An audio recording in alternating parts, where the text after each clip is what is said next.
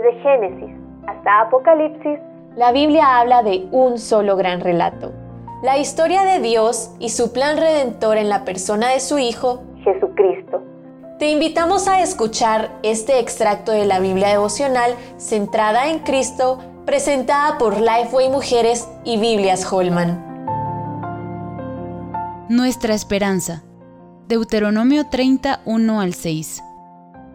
El capítulo 28 de Deuteronomio comienza con una explicación de las bendiciones que el pueblo recibirá por obedecer. Sin embargo, de la mitad del capítulo hasta el final del capítulo 29, el Señor advierte a su pueblo lo que ocurrirá si viola el pacto. Este capítulo termina así.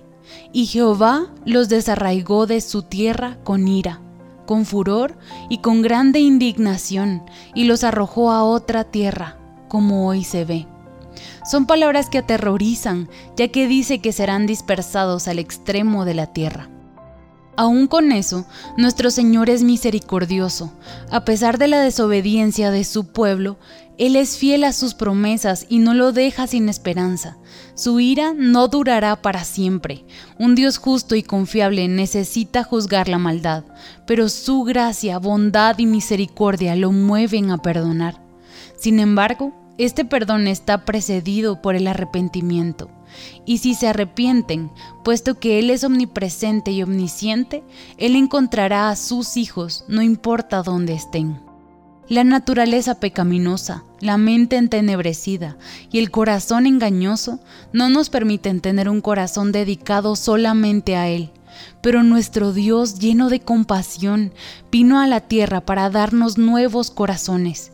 Jesucristo, la segunda persona de la Trinidad, se hizo carne, habitó con nosotros, pagó nuestra deuda al morir y resucitó con gran poder para estar con nosotras cada día.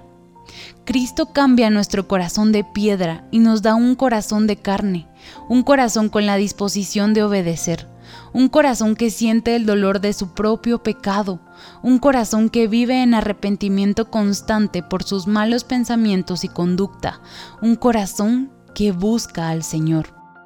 Solamente Cristo tiene el poder de hacer esto. Por eso David oró en el Salmo 51.10, Crea en mí, oh Dios, un corazón limpio y renueva un espíritu recto dentro de mí. Nuestro Dios bondadoso extiende su amor no solamente a los judíos, sino a todos los que le entregan su vida a Cristo. Solamente Jesucristo puede hacer esto en la vida de un muerto. Como Él resucitó, Él nos resucita para vivir vidas dedicadas a Él y un día nos resucitará de la muerte física para vivir con Él por la eternidad. ¿No quisieras eso en tu vida desde hoy? Para conocer más recursos relacionados a esta gran historia, visita www.centradaencristo.com.